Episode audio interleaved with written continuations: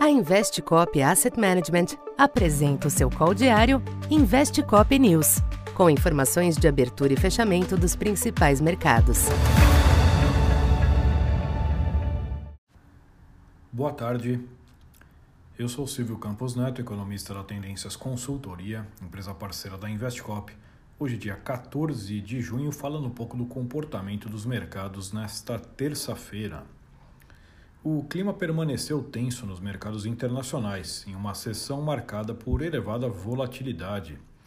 No final do dia, os bolsas em Wall Street reduziram as perdas, com o Nasdaq inclusive fechando em terreno levemente positivo.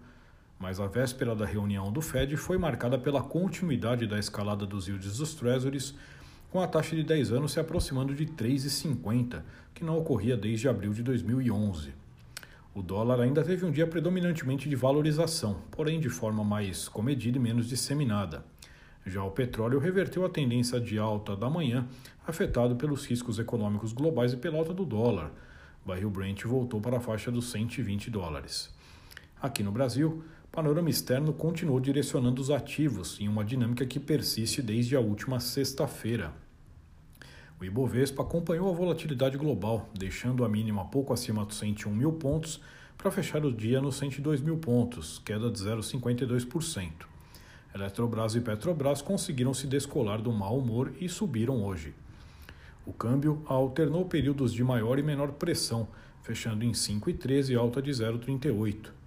Já os DIs tiveram mais um dia de forte alta, refletindo o movimento dos yields lá fora. Na véspera do Copom, também ganhou força a aposta de que o Banco Central irá avançar por mais tempo no ajuste da Selic.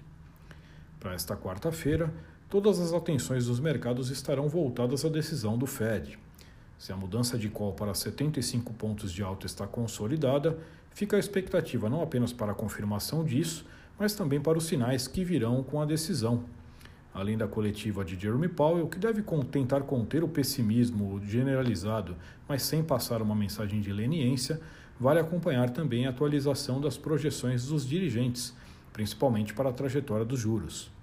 Assim, deve persistir um clima de espera até a decisão, com a reação potencialmente volátil e indefinida. No Brasil, os ativos devem manter o acompanhamento do exterior, com o agravante da espera pelo Copom e também o feriado da quinta, o que tende a estimular uma linha ainda mais defensiva por aqui. Então por hoje é isso. Muito obrigado e até amanhã. Essa foi mais uma edição Investe Cop News.